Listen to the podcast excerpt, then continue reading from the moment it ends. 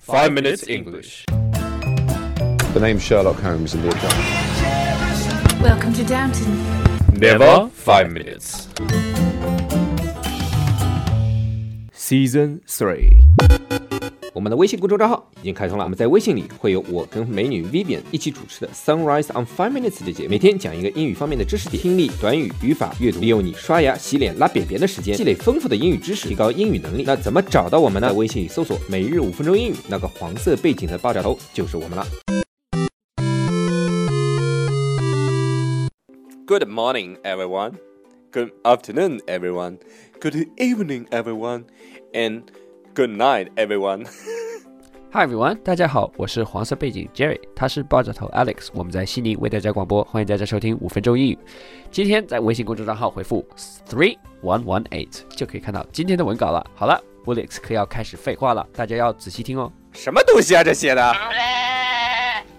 好，别忘了今天在我们的微信公众号里回复 three double one eight 就可以看到今天的稿子了。这个故意挑毛病啊，没事找事儿啊，这些英文应该怎么说？叫 pick bone in an egg No, I don't think so.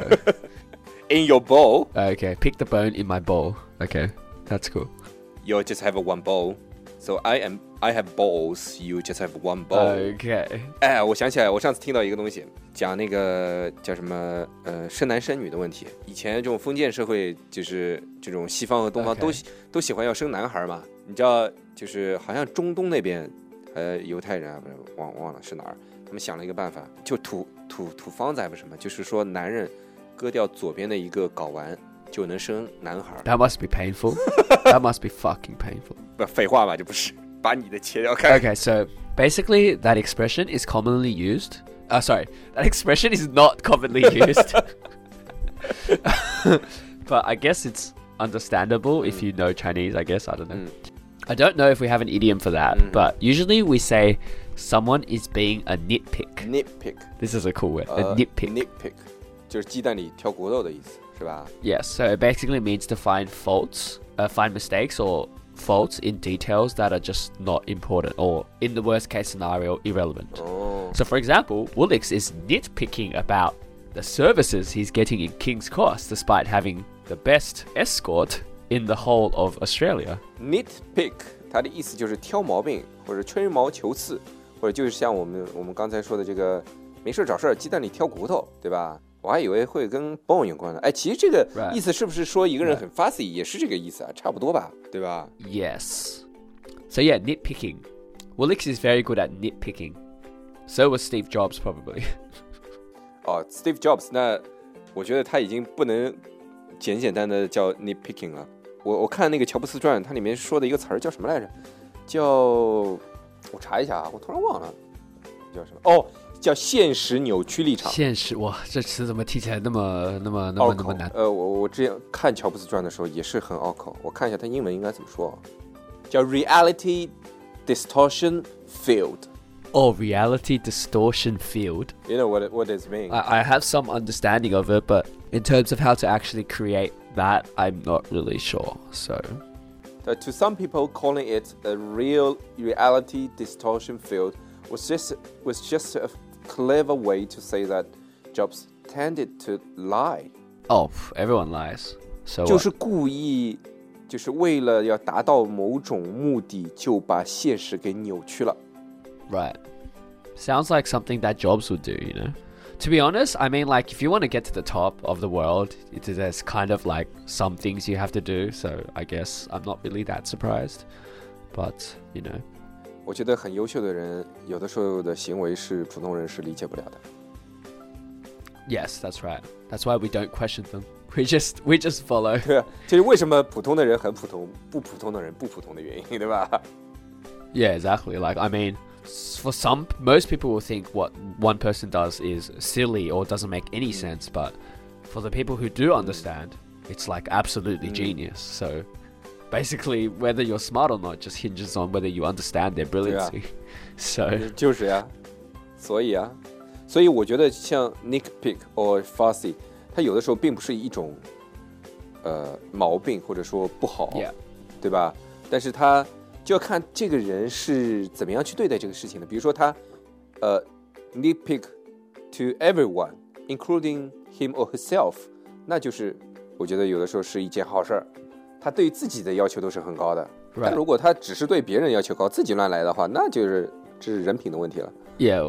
Right. So we talked about Woolix nitpicking about the services, about the escort services in King's Cross, but let's not go there.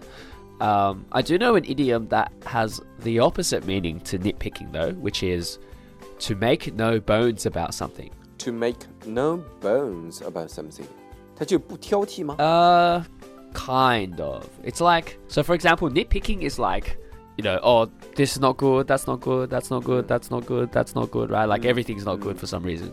Um, whereas to make no bones about something is more about making it very clear that you don't like something or that. 哎，等一下，我有个朋友他，他这他现在要飞回墨西哥了，我去跟他说个 goodbye 啊，你等我一下，一分钟。哦哦，好。如果大家喜欢我们的话，可以在苹果 Podcast 和荔枝 FM 里搜索“每日五分钟英语”，那个黄色背景的爆炒头就是我们了。喜欢我们的话，可以订阅我们的节目，或者给我们评论五星以资鼓励。也可以在微博或者微信给我留言，我每条都会回复的。也欢迎大家转发我们的节目，让更多的朋友参与到我们的节目中来。大家如果喜欢我们的节目的话，可以加我微信号，不是微信公众账号，是我私人微信号 a l e x 下划线 z q 下划线 y u，但只有每天晚上七点到八点才能搜索到哦。大家也可以在节目下方看到我的微信号，复制粘贴就可以啦。但是在微信里抢得到抢不到红包，那就得看缘分了。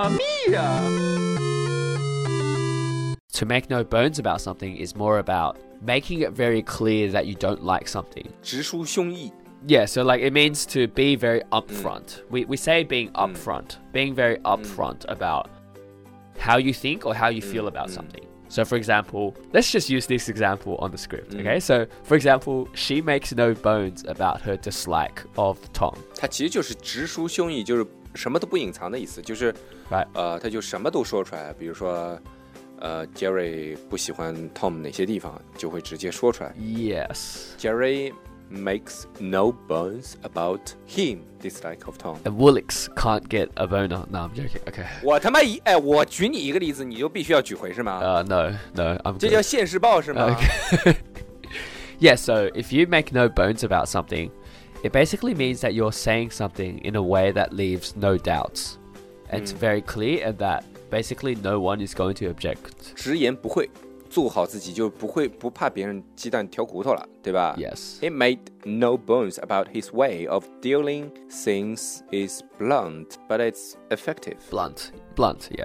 Blunt. 就是他做的事儿很很坦率，很呃呃呃很坦荡，但是很有效率。 Right, so he made no bones that his way of dealing with things is blunt, but it is effective. Yeah, so yeah, pretty much. Yeah. 但是我我记得好像是不是有一个词儿叫 pick over the bone？Yeah， Pick over the bone. Uh, this is okay. I, I don't use it very often, but to pick over the bones simply means that you're examining or looking at something very carefully, S- and when you find something of value, Oh. 哦 you'll keep it. 就经过筛选，把好的东西留下来。 So, like, you know how, yeah. Oh. 哦，to pick over the bone， Pick over the bones. So, like, you know how, like, archaeologists, when they, like, try to dig up bones, they have to look over it very carefully to see how old the bones are, where it came from, etc., etc. So, or you can, 哦 uh, yeah, yeah, yeah. 这个 bones，这个 bones 在这里意思就是就是有价值的 Yes. 就是把好的东西给留下了。 Yeah, so you want to keep the good stuff. So you're picking over the bones to choose the things that are good. So we can say like, don't pick over the bones. They are the same. Just hurry up. You know, like Oh. 哦 like women 别 with 他妈 cosmetic 再 products. 挑挑拣拣了， Yeah. 买买菜的时候啊什么都是这 Yeah, 样。 yeah, yeah, 哎呀，这个坏了，哎呀，那个凹进去了 yeah, yeah. Well, I mean, I guess that makes a difference. But 好了，那今天讲的是什么呢 uh, we talked about nitpicking. Nitpick. ？Nitpick 就是吹毛求疵， Yes, to make no bone about something. 呃，不隐哎瞒，坦诚相告，对吧？像 Jerry 就有一次坦诚相告吗？就是脱光了再跟我聊， I have no idea what is. I have no 坦 idea. 荡荡， Yeah, to pick over the bones. 就经过很仔细的筛选，就把好东西给留下来了。 Right. That's right. 好了，那今天我们节目就到这里了，不要忘了在我们微信公众号里回复三幺幺八 three double one eight 就可以看到今天的稿子了。 All right, that's all we have today. Hey, Woolix, where's your quiz question? What, what, what, what, what? Yeah, yeah, yeah, yeah, yeah, yeah. Come at me. Come at me, bro. Come at me. 好，问你，为什么身材好的妹子到哪儿都能打折？这又是跟中 中文的成语是有关 的。 What the hell？身材好哦打折，五分钟英语每每次最后都要考一下杰瑞的中文水平。这不会就像大惊小怪那个那么那个那么无聊的笑话这个吧不？无聊，这个不无聊。嗯，身材好的女生到哪里都能打折，来，你想一下啊，身材好的女生，她们的特点是什么呢？细细腻妹胸大啊，对，胸对大胸大。那我们之前讲过，胸大是什么呢？哦大波哦哦哦哦哦哦哦哦。然后呢，再想一想有关这个波的有一个什么成语呢？啊，这个我还真不知道。形容嗯形容形容这个一生很坎坷，形容这个呃成功的路上不是那么我简不知单，道，哎，这个这个我还真叫不知道。一波三折。一波三折，对，就形容你成功的路哦上要经历很经历很多的风风雨雨。哦，我明白了，这个我真不知道。 It will be very difficult to to success。 I see, I see. I learned something new again. This is very good. 然后回到我们今天的题目，身材好的女生一般波儿就很大，一个波儿三折，两个波儿就是六折，懂 OK，了吗？哎懂了，懂了，懂了，懂了，懂了。杰瑞基本上就属于什么折都打不了呃了。 Okay. but Woolix will be able to get six Joe. 操，好了，就这样啊。 All right, that's 感谢我们的猜不隆咚次给我们提过的多宝屋的问题啊 OK 每次都能考一下杰瑞。杰瑞，你找一些英语的这种题目给我做做呀。 uh nah, Sims. Too hard for you. You'll sit there for like two hours thinking about it.